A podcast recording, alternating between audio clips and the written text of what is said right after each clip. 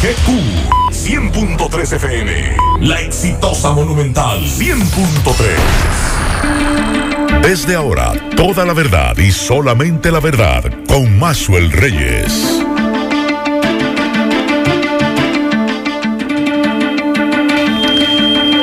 Buenas tardes Santiago, buenas tardes región, saludos a todos los amigos que sintonizan a esta hora la verdad con Maxwell Reyes a través de Monumental 100.3 FM. Gracias a todos por la sintonía. Gracias por estar ahí. 28 grados centígrados la temperatura a esta hora del día en Santiago de los Caballeros. La probabilidad de lluvia un 10%, la humedad un 67% y la sensación térmica es de 30 grados. Y nos dice la ONAMED que el estado del tiempo se va a caracterizar por un viento predominante del este-noreste, aportando temperaturas agradables al empujar aire fresco asociado a un sistema frontal casi estacionario que está ubicado al norte de la República Dominicana. Además de este viento traerá ligeros incrementos nubosos que esto van a provocar aguaceros eh, débiles, esporádicos, en, las regiones noreste, sureste, la Corriera Central y áreas de la costa eh, del Atlántico, es lo que nos dice la ONAMED. No se esperan acumulados eh, de lluvias significativos, ya que la influencia del sistema anticiclónico limita la frecuencia e intensidad de las lluvias a nivel nacional. Mañana viernes prevalecerá un ambiente de pocas precipitaciones a nivel nacional, al, permanecer incidiendo el sistema anticiclónico, es decir, condiciones de buen tiempo, generalmente sobre el territorio dominicano. No podemos descartar el viento del este-noreste que traerá algunas lluvias eh, débiles y aisladas. El sábado, dice la ONAMED, hay un panorama de buen tiempo, es decir, cielos eh, de nubes dispersas y sol. Buenas tardes, Miguel Ponce. Buenas tardes, Maxo Reyes y a todos los radio oyentes en este jueves. Hoy se cumplen dos meses de la tragedia de Copegas. Sí, señor. Estuvimos dándole seguimiento tanto ayer como hoy, porque ayer eh, estaba con un caso de uno de los sobrevivientes.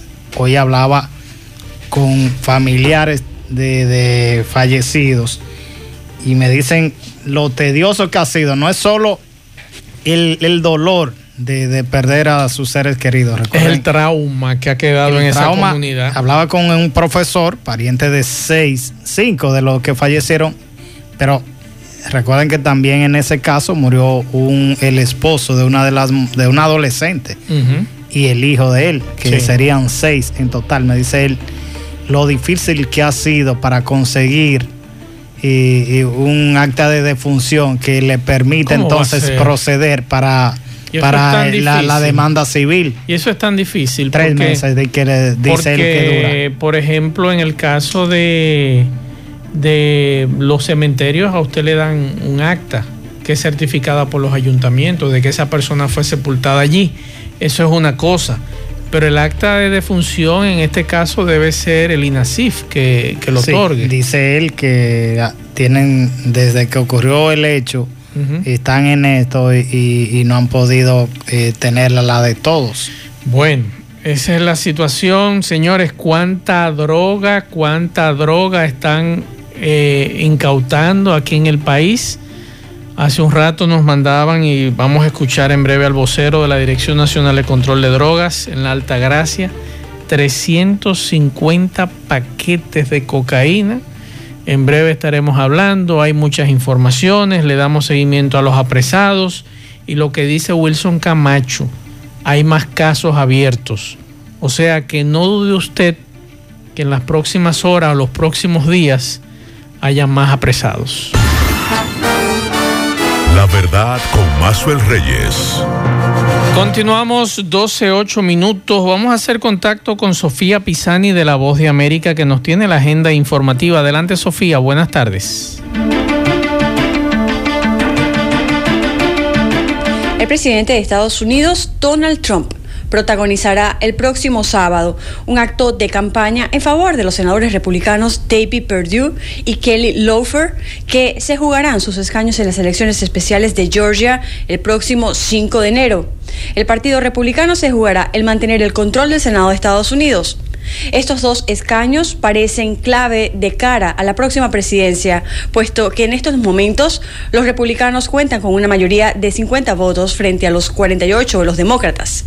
En caso de que los dos puestos caigan en manos de los demócratas, la vicepresidenta electa Kamala Harris sería la encargada de romper cualquier empate, por lo que el Partido Demócrata pasaría a controlar ambas cámaras legislativas. Por otro lado, las autoridades de salud de Estados Unidos recomendaron el miércoles a sus ciudadanos que se queden en casa durante las festividades de fin de año y que si deciden viajar se hagan pruebas diagnósticas de COVID-19 antes y después de su viaje. Los Centros para el Control y la Prevención de Enfermedades, conocido por sus siglas CDC, indicaron que quedarse en casa sigue siendo la mejor manera de mantenerse a salvo y proteger a los demás. Ese es el mismo consejo que hicieron los CDCs antes del feriado del Día de Acción de Gracias, pero de todos modos muchos estadounidenses decidieron viajar. Dado que los casos de COVID-19 y las muertes siguen aumentando, los CDC agregaron ahora la recomendación de las pruebas. Desde Washington les informó Sofía Pisani, Post de América. La verdad con Mazuel Reyes. Bien, muchas gracias a Sofía Pisani de La Voz de América por estas informaciones y nos escribe un oyente de este programa que está eh, lloviendo bastante. Está lloviendo en Moca, me dice este oyente, y eh, nos, nos, aclara un oyente de este programa, eh, Miguel Ponce, que es en la Junta Central Electoral. Sí. y que es de una vez. pero dice el profesor Luis José Mata que no le ha salido de una vez. Ok. Y él, él tiene que saber en ese caso más que uno, porque eso es de lo que ha estado en ese proceso. Ok, eh, aquí está el mensaje eh, que nos enviaba el oyente. Eh, lloviendo en Moca, un poco agresiva es la información que me dice. Parece que está lloviendo un poco fuerte. Hay que estar pendientes porque hay un, sistema frontal que estaría provocando aguaceros por esta zona, aunque ONAMED dice que son débiles. Hace un rato nos escribían desde la capital la Dirección Nacional de Control de Drogas para informarnos que ocuparon 350 paquetes de cocaína. Se presume que es cocaína porque todavía el INASIF no ha certificado que eh, es cocaína. O sea, me imagino que en el día de hoy la estarán enviando a la sede del INASIF para certificar que estos 350 paquetes que se presume es cocaína y que fueron ocupadas en las costas de la provincia de Altagracia eh, sea efectivamente cocaína. Y lo que nos dice Carlos Devers es que hay un amplio operativo, durante un amplio operativo marítimo y terrestre en las costas del municipio de Valladolid, interceptaron a los ocupantes de una embarcación en cuyo interior se hallaron 14 sacos de nylon conteniendo los paquetes de la sustancia y esta fue una operación conjunta tanto de la Armada de la República, la Dirección Nacional de Control de Drogas y miembros del Ministerio Público. Eh, hay personas detenidas con relación a este tema y vamos a escuchar lo que nos planteaban las autoridades hace un rato. Vamos a escuchar a Carlos Devers eh, y a el vocero de la Armada de la República. La Armada de República Dominicana, en apoyo irrestricto a la Dirección Nacional de Control de Drogas, dispuso de miembros y embarcaciones de nuestra honorable institución para que se unieran al operativo realizado en el municipio de Valladolid, La Altagracia, que dio como resultado este decomiso. Atendiendo a informes de inteligencia, a los individuos se les daba seguimiento y según informes, habrían llegado en la embarcación a costas dominicanas desde Sudamérica. A los detenidos se les ocuparon cuatro garrafones de combustibles, un motor fuera de borda de 75 HP, un bote tipo pesquero en el que intentaron introducir la carga, utensilios de pesca, comestibles, entre otras evidencias. Los 350 paquetes que presumimos es cocaína están siendo enviados bajo cadena de custodia al Instituto Nacional de Ciencias Forenses que determinará el tipo y peso exacto de la sustancia. La verdad con Mazuel Reyes.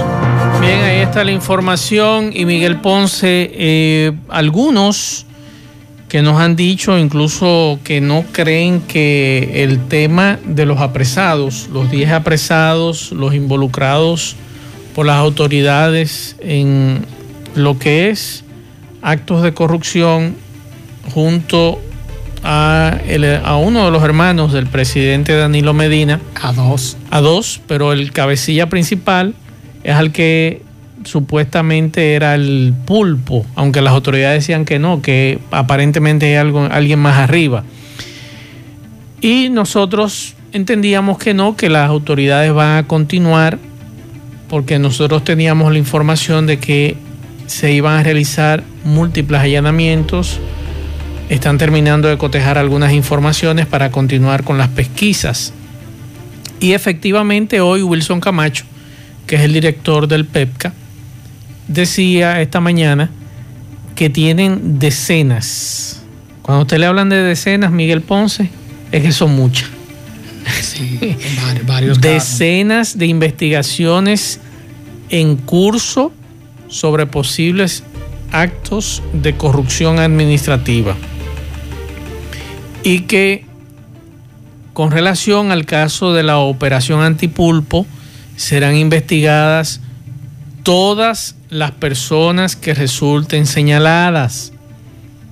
De manera particular, se refirió a una pregunta que le hicieron, lo vamos a escuchar en breve, sobre Lucía Medina, ex diputada y hermana de Danilo, insistiendo en que investigarán a todas las personas que resulten con relación al FOMPER y a otras entidades. Recuerden que en el expediente salió a relucir que la fundación de esa dama recibió desde el FOMPER nada más y nada menos que 78 millones de pesos y que 350 viviendas que fueron entregadas en San Juan de la Maguana, ella fue que le entregó en asuntos politiqueros o políticos de campaña. A nombre de Fomper. A nombre de ella. ¿Qué nombre de Ah, Fomper? a nombre de ella, nombre pero, de ella. pero lo hacía otra institución. La hizo el Fomper, Entonces, pero esa ejecución de esas obras la hizo su hermano. Oiga, el lío que hay ahí. Extrañamente. Oiga, el lío que hay ahí. Vamos a escuchar a Wilson Camacho con relación a este tema. Con relación a la operación antipulpo, eh, yo creo que quede claro que este, esta- este caso ha sido el resultado de un equipo de hombres y mujeres que ha dormido muy poco en los últimos meses para hacer este caso una realidad. El próximo domingo, que es la audiencia, entonces discutiremos los detalles de este caso ante el tribunal. analizaban a Yocasta Guzmán, a Yocasta Guzmán, cuál es la implicación de ella en este caso. es que el Ministerio Público tiene decenas de investigaciones abiertas. Y en base a esas investigaciones que están abiertas estamos citando personas. No solo un caso, los casos que estamos investigando son varios. Por eso estamos citando a varias personas y en el futuro esperamos también poder sacar estos, estos procesos y llevarlos a los tribunales. Hay decenas de casos abiertos. César Prieto estaba incluido, el dirigente del PLD. No estaba incluido en esos casos. Y Lucía Medina que no. Estamos investigando a todo el que pueda tener relación con estos casos. Medina, ¿qué están investigando de ella, por A todo el que pueda tener relación con estos casos será investigado. A todo el que tenga relación con estos casos será investigado. me lució interesante lo que en el día de hoy eh, dijo el, eh, o informó, porque no lo dijo de boca, pero mediante hay un comunicado y lo escribió en su red de Twitter el presidente Luis Abinader, cuando alertaba a su partido y a su gobierno Señores, sobre de, de ver esta situación. Y es cierto. Miguel. bueno que, que tomen en cuenta lo que está pasando esta, estos exfuncionarios del PLD. yo hace un mes dije aquí en este programa que aquí había gente que no estaba bailando el merengue que estaba bailando Luis Abinader. Y algunos me decían, ¿cómo así Maxwell?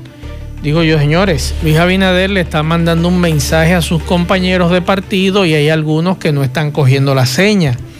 Hoy lo hizo nuevamente mediante un comunicado. Está mandando señales y algunos funcionarios no están cogiendo la seña. Y esos funcionarios que están tardando en coger la seña, es muy probable que tengan problemas. Porque el mensaje lo están mandando muy claro. Ya él le está advirtiendo que no va a salir en su defensa. Y yo diría, porque el- creo que el- me parece el que fue el lunes o el martes, que nosotros tratábamos. Y cuando hay alguna gente que duda de que en esta ocasión se vaya quizás a hacer justicia, yo digo y vuelvo y reitero, esta es una sociedad distinta que le ha demostrado a los gobiernos que no está en, en- en comerle cuento con esto de la corrupción. Es una sociedad que se ha empoderado, que está vigilante. Y como lo dije hace un rato, hay funcionarios del Partido Revolucionario Moderno que no están cogiéndole la seña al presidente Luis Abinader. Aquí, aquí tenemos una idea un poco errada. El ver muchachos, eh, adolescentes, eh, jóvenes, ya, ya con de, de 20, 18, 21, que usted lo ve a veces eh, fumándose su o juca o, o, ¿cómo le llaman? Pitillo, todas esas cosas. Y al ver esto, y al ver otro perdido también en droga, en el alcoholismo, cree que esa es la sociedad. Esa no es la Esa sociedad, es una parte. es una parte. Es una parte de la que olvida fácil y lo que no le importa. Los Que pensantes. se roben, pero no es así. Los pensantes son muchos. Los pensantes son muchos y lo demostraron en las pasadas elecciones. Vamos a escuchar a Guillermo Moreno, que entiende que el entramado de corrupción alrededor de la familia de Danilo Medina en gobiernos de, de este se agenció contratos ilícitos, ventajas y que es la responsabilidad de nosotros como sociedad exigir a las autoridades del Ministerio Público una investigación rigurosa que agote el debido proceso y el castigo a la corrupción. Vamos a escuchar a Guillermo Moreno. Este conjunto de exfuncionarios apresados por sus vínculos y cercanía con el expresidente Danilo Medina aviva la esperanza de que esta vez el Ministerio Público esté dispuesto a investigar y perseguir penalmente a los corruptos de los gobiernos de Danilo Medina. Hasta ahora, las investigaciones han estado centradas en los dos gobiernos que presidió Danilo Medina. Es importante puntualizar que una de las características de los gobiernos del PLD es su unicidad en materia de corrupción. Es decir, todos los gobiernos del PLD, tanto los que presidió Leonel Fernández como los de Danilo Medina, siguieron un mismo modelo orientado a propiciar que una claque de dirigentes y funcionarios se enriquecieran con los recursos públicos participando en los negocios, inversiones, compras y contrataciones del Estado. Es decir, todos los gobiernos del PLD fueron medularmente corruptos y por eso todos deben ser investigados penalmente. Hay que exigir al Ministerio Público respetar estrictamente el debido proceso, que es garantía de que las sanciones que se pronuncien sean legales y además legítimas. Igual hay que estar vigilantes de la actuación de jueces y fiscales. En todos estos casos, pues no se puede ignorar que ambos cuerpos están infectados de gente con lealtades comprometidas con ese partido y muchos buscarán una excusa para abortar estos procesos penales.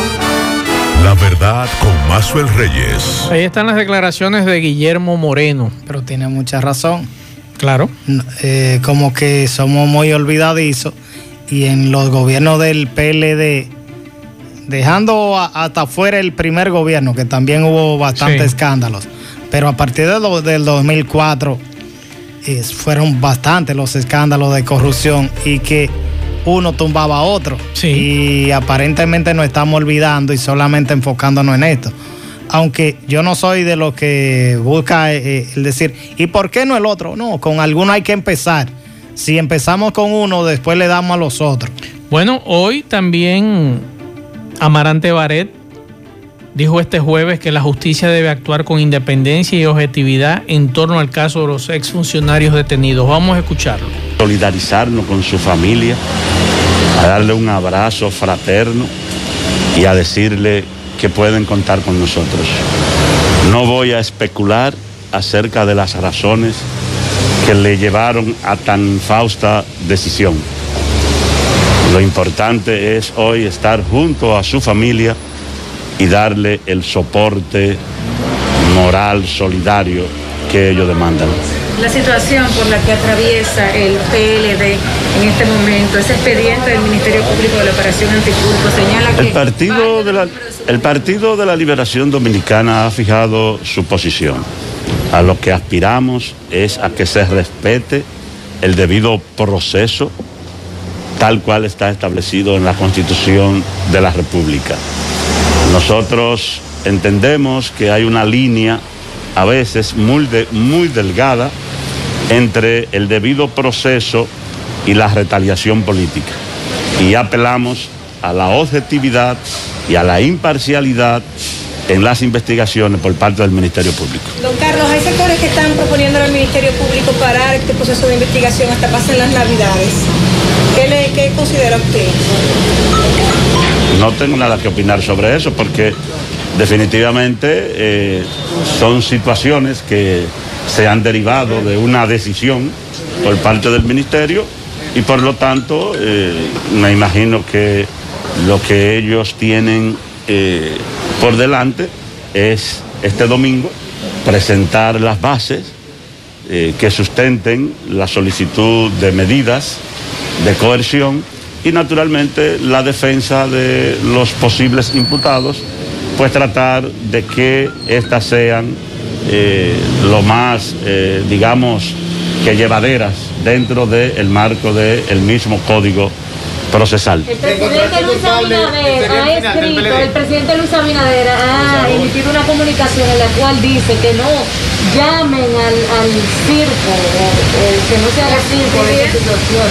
Y que, y que, no, que no se va a trabajar por, que no se va a hacer una persecución por venganza, que, que no quieren que se La verdad con Mazuel Reyes. Esas declaraciones de Amarante Baret fue saliendo de la funeraria Blandino en la capital, donde acudió a dar el pésame a los familiares de César Prieto, que lo estaban eh, velando allí y también están velando el cadáver de el periodista Adriano Miguel Tejada y muchos políticos han coincidido tanto de la oposición como del gobierno que han ido a dar el pésame a los familiares en este caso de Adriano Miguel Tejada y eh, me imagino que ya deben estar sepultando los restos de César Prieto. Sí, estaba previsto para hoy. En el caso de Adriano Miguel será en la tarde de mañana viernes. Ok.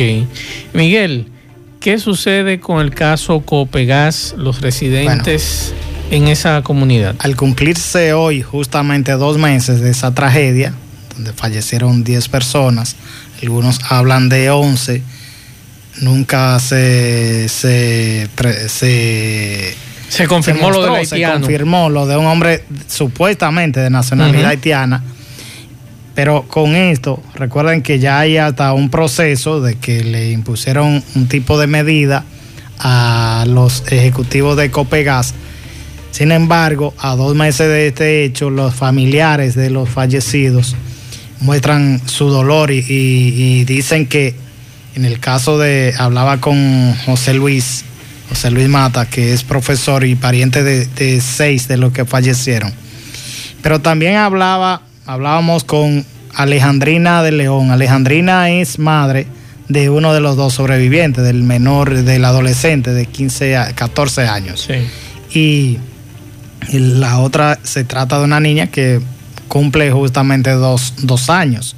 Ella fue trasladada hacia Estados Unidos, eh, hija de un joven que le llaman Aneudi Reyes Bisonó, donde también fallecieron sus abuelos, eh, doña Juana y Nilson Reyes. Sí.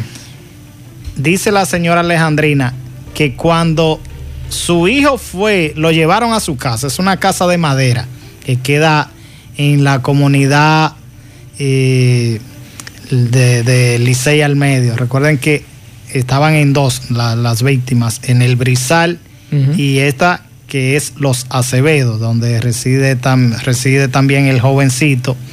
Cuando lo llevan hacia, a- hacia la casa, el muchacho presenta trastorno. No puede ver, eh, eh, porque él fue que le avisó a la familia, de- a sus vecinos, de lo que estaba ocurriendo. Pudo, pudo ver cómo, cómo ocurrían y cómo murió el niño Brailing, que me parece que fue el primero en, en fallecer, y lo- los otros casos de los vecinitos. Es bueno escuchar un Vamos poco escuchar. lo que dice la madre. Vamos a escuchar. Y yo solicito una ayuda a quien pueda desprenderse de ella, porque tengo una situación que no puedo llevar al niño donde pasó el caso, que vivo cerca. Y ahora mismo no tengo la posibilidad de... No me han dado ninguna ayuda. Yo solicito una ayuda que, que pueda ayudar. Eh, a llevar al niño. Necesita ayuda psicológica y necesita mucha ayuda. ¿En qué situación está el niño ahora mismo? ¿Cómo se encuentra el estado de él? Él se encuentra todavía muy delicado porque como usted ve todavía tiene partes que no están que no están bien, no puede caminar bien, eh, no tiene la mente bien y todavía necesita mucha ayuda. Ah, las atenciones de. Sí, necesitamos mucha ayuda, toda la ayuda que se pueda. Porque miren en las condiciones, van a mirar en las condiciones que está el niño. Somos familia sumamente pobre. Eh, yo me lo traje para mi casa porque la casita de ellos está, que no estaba en condiciones para llevarlo allá por su estado. Entonces necesitamos mucha, mucha ayuda, toda la ayuda que se pueda. Bien, muchas gracias a... Me dice la doctora Quintana, Renata Quintana, que es la encargada de la unidad de quemados que opera en el Hospital Infantil Arturo Grullón, que este niño y su familia quizás son los que más requieren ayuda en este momento. En el día de hoy, él debía ser tratado nuevamente. Gracias al Inver de León del equipo José Gutiérrez Producciones que nos hizo llegar este video. Eh, yo entendía que, porque eso fue lo que yo escuché en un video que nosotros teníamos aquí en el programa y que lo pusimos aquí en el programa pocos días después que la gobernadora doña Rosa Santos se reunió con la comunidad y dijo que iban a llevar psicólogos a la comunidad. Entonces, esta señora dice que el niño necesita un psicólogo Bueno, ni- o para que lo atienda por el trauma que ni, tiene. Ni ayuda tampoco, porque esta gente vive en una casa de madera en condiciones no muy buenas. Al menos debieron llevarle ese tipo de ayuda. Y la muestra es que cuando el niño va, por eso tuvieron que llevarle a la casa de una tía que queda en la zona de- del Callejón Nuevo. Sí. Algunos hablaban de, de otro lugar, pero me parece que queda en lo que le llaman Callejón Nuevo, que se, se va hacia Monte Adentro. Atención a doña Rosa y a sus asistentes para ver qué podemos, eh, en qué podemos ayudar a esta familia. En las imágenes del niño usted ve incluso no puede mover las manos porque están quemadas. Y en la cabeza todavía. Y en la cabeza todavía tiene quemaduras. manos, piernas. Y eh, las imágenes que tenemos aquí de este niño es una silla de ruedas porque no puede caminar. Entonces, ver cómo podemos eh, colaborar con esta familia, ayudar, que por lo menos que ese niño pueda ese trauma, eh, liberarse de ese trauma, de esa tragedia que ocurrió ahí en Licey al medio. Y por aquí nos escribe don Leonel Gutiérrez de la Junta de Vecinos de Villa Olga, que nos dice que eh, recordemos que será hasta mañana, mañana viernes, las pruebas PCR en el Club de Villa Olga y que es de 9 a 1 de la tarde. Hay una asistencia diaria de 50 personas y eso es muy bueno. Antes de ayer fueron 59. Sí. Estuve esta mañana para ver cómo estaba el operativo y vi muy organizado, acudió la gente bien temprano. Qué bueno. Y eso es lo que importa. Vamos a la pausa, en breve seguimos. La verdad con Mazuel Reyes. Continuamos 12.36 minutos, hacemos contacto con Domingo Hidalgo. Adelante, poeta, buenas tardes. Recuerda que llegamos Gracias a Cutis, cabina dermoestética en la calle Puerto Rico, frente a la Unión Médica, los verdaderos especialistas de la piel. Recuerda que tenemos masaje de relajación corporal, limpieza facial profunda, hidratación de tu piel, podología, psicología, nutrición y mucho más. Aceptamos seguros médicos. Cutis, los verdaderos especialistas de la piel, 809-581-9797 en Santiago. Cutis. Bien, Ernest Pierre, ciudadano haitiano de 40 años, hallado en el pasillo que da al baño de una pensión aquí en Barrio Nuevo, La Herradura. Eh, vamos a escuchar a familiares de este ciudadano haitiano, ya la policía científica en el lugar haciendo el levantamiento del cuerpo eh, en un charco de sangre. Al lado del cuerpo vemos un arma aparentemente de fabricación casera chilena y otro objeto. No quiso conversar con nosotros el magistrado. Nosotros respetamos eso, no hay problema. Eh, también la policía científica, departamento de investigaciones criminales, la policía preventiva, oficiales alistados preservando el lugar de la escena del crimen. Escuchemos a familiares. Eh, hermano, tenga la amabilidad. ¿Cómo es el nombre suyo? Eh, Leonel. ¿Qué era usted de la persona fallecida? Eh, pero. hermano. Eh, el, hermano mío. Hermano suyo. ¿Qué fue lo que pasó? ¿Tú vivías ahí en la pensión también? Sí. Pero cuando él sale, él sale afuera a cepillar, cuando, la, ese, cuando uno se levanta, ese durante un atracado, ese picar, picarlo. En el baño había uno, lo apuñaló en el baño, dices tú, una persona desconocida hasta el momento. No. Sí. Sí. Desconocido. Pero bueno, ok. Voy a hablar con una persona. Ven, echa para acá, que tú sabes hablar bien español. ¿Qué fue lo que pasó? Aquí en esa pensión que vive todos los haitianos y que el muchacho se levantó esta mañana para que se hice a trabajar. Ellos siempre acostumbran levante a las 6 de la mañana.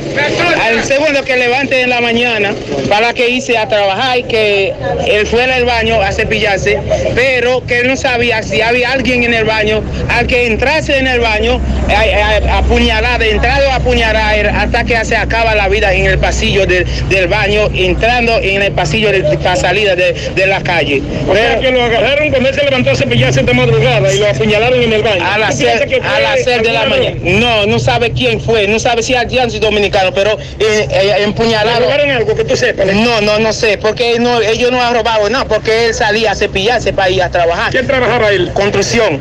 ¿Cómo le llamaban a él? Eh, Anés eh, Pie. Enes Pie. ¿Cómo? Enes Pie. Enes Pie. Sí. ¿Cuántos años? Bien, eh, señor eh, Maxwell, eh, vamos a escuchar ahora al encargado de la pensión.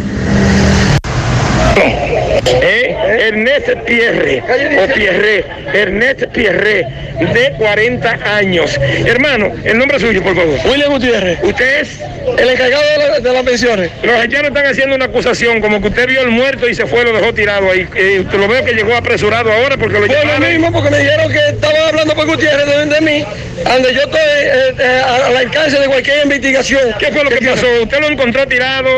¿Usted escuchó algo? No, yo no escuché nada. Yo estoy en mi, en mi casa precisamente cepillándome.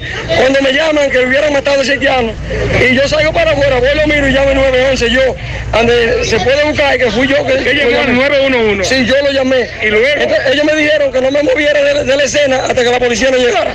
Cuando llegó la policía, Yo me retiré, fui a buscar unos pollos que tenía que buscar y ahora estoy de regreso aquí. ok, William, entonces, ¿eso fue como a qué hora? Eso precisamente fue como a las 6 de la mañana. Me dicen que era cuando él se estaba cepillando en el baño. Posiblemente porque Yeah. Se ve la sangre para el pasillo. Posiblemente estaba cepillándose o, o que ser un haitiano de, de los mejores se levanta día a día a las 6 de la mañana. Trabaja construcción. Sí, trabaja en construcción y es de uno de los mejores haitianos ahí tranquilo, que no discutía con nadie, se pagaba pero no hablaba. No hablaba de que, Me dicen que aquí hay cámaras que pueden observarse perfectamente cualquier tipo de persona. Que positivo, positivo, aquí hay muchas cámaras por, por todos los lados. Eh, que puede determinar si fue haitiano o dominicano que cometió el hecho. positivo, tienen que rastrear bien esa cámara y dar con, con los acusados de ese hecho. Bien, muchas gracias Domingo. Ahora yo pregunto lo siguiente. ¿Y el arma de fabricación casera? ¿Eh? ¿Qué pasó ahí? Hay un arma de fabricación casera al lado de la víctima. Así es. Disparan, ¿cómo lo matan? Porque no sé, no, no, y el fiscal debió por lo menos establecer o decirle a, la- a- a Domingo Hidalgo que estaba ahí Así si fue acuchillado o si Así fue de, disparo. Es una situación que uno se encuentra muy extraño, pero bueno. Eh, vamos a escuchar, Miguel, lo que planteaba en el día de hoy el Carlos Salcedo, abogado de Andrés Bautista, uno de los seis imputados en el caso de Brex, que asegura que con la declaración de testigos que se propone presentar el Ministerio Público en el juicio, dice él que va a desmontar la acusación presentada y ese juicio hoy fue aplazado para el próximo martes porque el abogado de Víctor Díaz Rúa está enfermo. Vamos a escuchar a Carlos Salcedo. Yo veo los primeros testigos aquí, una parte. Hay testigos que son de Brasil, no los veo. Cuatro testigos de Brasil. Se supone que lo iban a traer en el día de hoy, no lo han traído. Por lo menos que yo la llame. Y hay testigos dominicanos que están presentes. Bueno, hay problemas con el audio, hay problemas con el audio. En el, en el día de ayer estuve hablando del tema de la recolectora de basura, de los problemas que tenían en, Sí. la zona sur. Hice recorrido en el día de hoy y en el caso de Yapudumí no vi prácticamente basura. No tiene que ser lo más honesto posible. Sí noté que en la, en la parte de Barrio Lindo, Villa Olímpica, la doble vía o Villanoa, como es el nombre de esa, de esa vía, eh, hay mucha basura. Él hablaba de que tanto los voceros del PRM como de Reformista desconocían eh, la- las empresas. Investigué y tengo aquí la... Una de las que ganó la licitación es Urba, Urbaluz. Recuerdan que ya Urbaluz recogía basura. En agosto de este año, la alcaldía convocó una licitación pública que luego entonces fue dada a conocer en octubre y ya para noviembre fueron entonces eh, habilitadas tanto Urbaluz como otra empresa, eh, por lo que no solo no fue una la que ganó, el hecho de que habiliten dos en esto, eh, fueron dos las que ganaron, aparentemente no los equipos de ellos, la, la primera Urbaluz me parece que para el lote 1 ganó y la otra de la otra recolectora para el lote 2.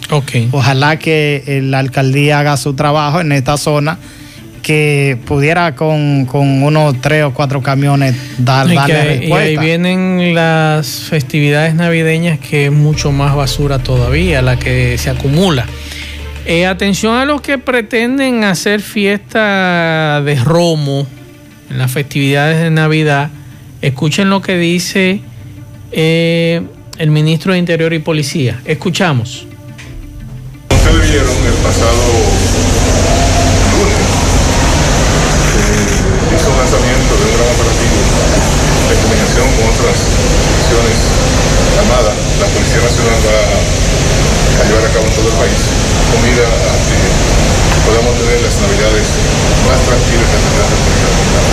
Y obviamente estas son unas navidades especiales. tenemos que reiterar nuestro llamado a la población de que vista la situación que tenemos con el tema del COVID, pues mantengamos el distanciamiento y sobre todo el cumplimiento del uso de la mascarilla, de higiene, para que pues, podamos seguir transitando.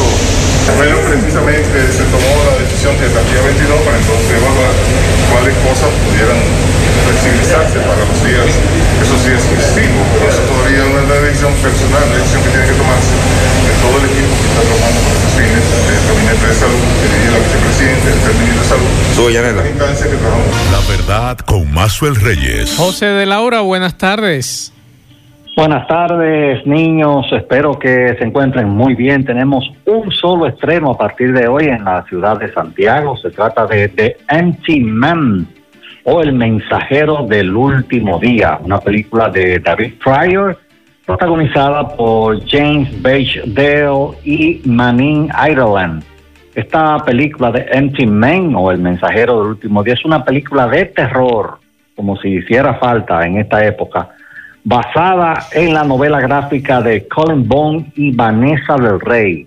En los Estados Unidos, en las últimas décadas, se ha incrementado notablemente este mercado de las novelas gráficas, son lo que nosotros llamamos los paquitos o los muñequitos, pero ya de una manera mucho más elaborada estas novelas gráficas y por supuesto con temáticas para adultos, no, no para niños. Entonces, The Empty Man está basada en una de estas no, exitosas novelas gráficas. El mensajero del último día es el único estreno a partir de hoy. En segunda semana sigue Papi, la novela de Noelia Quintero Herencia, hecha en República Dominicana y basada en la novela de Rita Indiana. Niños. Ahora, ¿y qué tenemos este fin de semana? Bueno, el próximo domingo quiero invitarles a ustedes y a sus oyentes a que me sintonicen a través de la hermana estación Digital FM. Ahí a las 8 de la noche presento El Sonido de la Imagen que es la mejor música de las películas de ayer, hoy y siempre. Bien, muchas gracias de Laura, como siempre, con estas informaciones del séptimo arte. A ustedes. Esta mañana eh, estaba eh, con el tema de, en el día de hoy, se conmemora el Día de, de, las Personas con Discapacidad, y así he recorrido con, me topé cuando eh, iba a otro lugar con William Marte Pascual el Mello, eh, mejor conocido como el Mello. En su recorrido hacia la gobernación, el Mello iba con eh, exponiéndose al peligro porque nosotros tuvimos de algún modo hasta que auxiliarlo para prevenir que le pudiera ocurrir algo. Y él está pidiendo no solo la, ayuda para él, el Mello es una persona de 40, 42 años de edad, en, para, en, esto del Día de la Discapacidad eh, está abriéndole a que las personas se abran a, colaborar con las personas con un tipo de discapacidad, porque no hay que decir con discapacidad, un tipo de discapacidad. Y ojalá él llegó hasta la gobernación desde el embrujo primero y recorrió toda esa parte, la zona monumental. Allá tenía contemplado de forma simbólica porque llevaba una cadena encadenarse para pedir un tipo de ayuda. Ojalá que no tengan que llegar a una persona a tener que protestar de esta manera para que los gobiernos tomen en cuenta a las personas con un tipo de discapacidad. Estoy en la cuenta de Twitter del Ministerio de Defensa que dice lo siguiente. En medio del actual contexto generado por la pandemia causada por la expansión del coronavirus, el Ministerio de Defensa informa que su titular, el teniente general Carlos Luciano Díaz Morfa, fue diagnosticado positivo al coronavirus.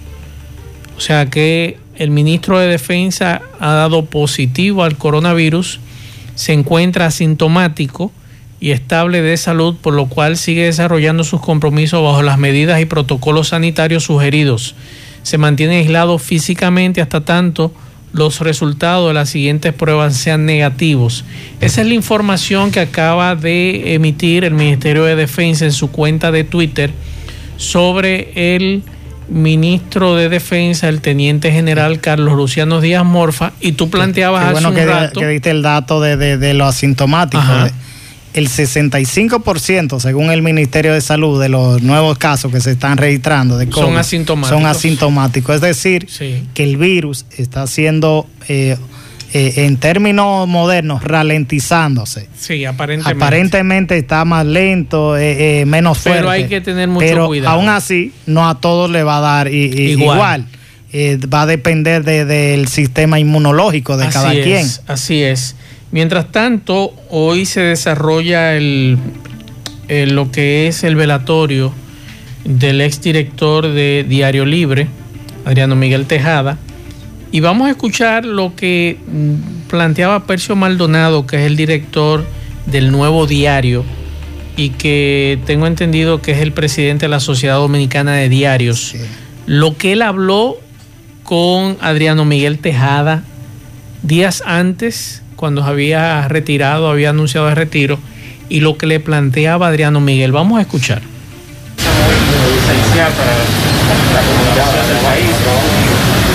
hombre además con incidencia en la vida constitucional del país, en la educación, creo que ha sido el maestro de una, de una generación importante también en la formación del derecho, por tanto su pérdida es muy lamentable. ¿no? En el caso particular mío, tuve con él una, una confesión casi, casi exacta, reveladora, porque cuando les cuestioné la razón de su retiro, cuando anunció su retiro, entre chanza con su buen sentido del humor me dijo, bueno, en la historia familiar a los 72 años se mueren, por tanto quiero salir, pasear con mi mujer, me dijo, y hacer algunas cosas, tenía en la agenda la, la edición de algunos libros, algunos temas, y fue tan exacto que murió justamente el día de su cumpleaños 72, de manera que casi una eh, premonición exacta, de manera que para, para mí... La verdad con Mazuel Oiga, Reyes. yo nunca había escuchado algo así. ¿Qué le dijo a los 72 años? Mi familia fallecen. Entonces yo quiero aprovechar para disfrutar con, con mi esposa y, resolver algunas cosas. Situaciones y de familia que mueren a, a- a una edad casi todos. Sí. Recuerdo de, de un caso de un actor que se llama John Malkovich, estadounidense, que él decía, mire, todos mis pa- eh, mi padre, mi madre, mis hermanos, la mayoría de ellos fallecen por, eh, por problemas cardíacos y a la misma edad prácticamente. Caramba. Y él dice, soy afortunado de que yo pudo pasar de los 60. Vamos a escuchar algunos mensajes en la parte final. Buena, Macio. Macio, una pregunta. Yo estoy en quédate en casa y estoy impuesto ya a retirar mi, mi servicio en el Bravo. Me dirijo al Bravo, ¿eh? siempre espero un par de días que pasen la fila. Me dirijo al Bravo y cuando voy me dicen que no tengo suficiente, que no tengo dinero suficiente. ¿Dónde debo dirigirme?